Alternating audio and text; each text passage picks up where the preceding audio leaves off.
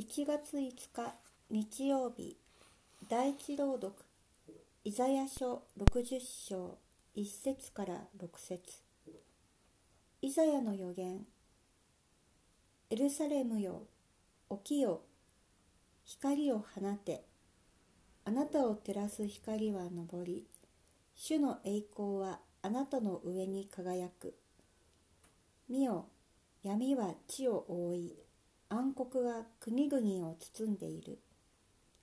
しかしあなたの上には主が輝きで主の栄光があなたの上に現れる。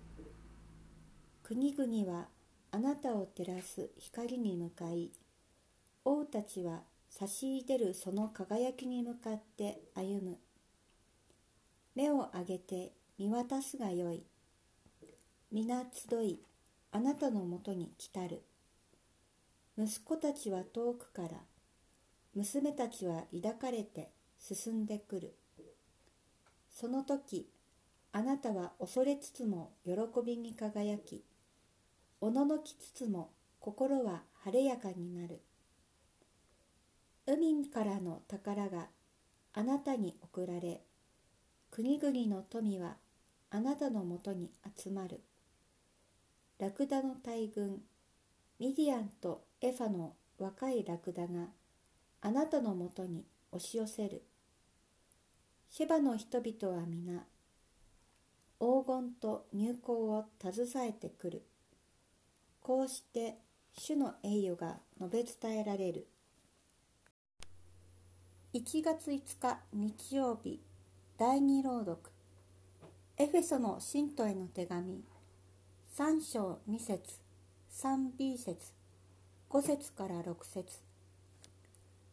使徒パウロのエフェソの教会への手紙。皆さんあなた方のために神が私に恵みをお与えになった次第についてあなた方は聞いたに違いありません。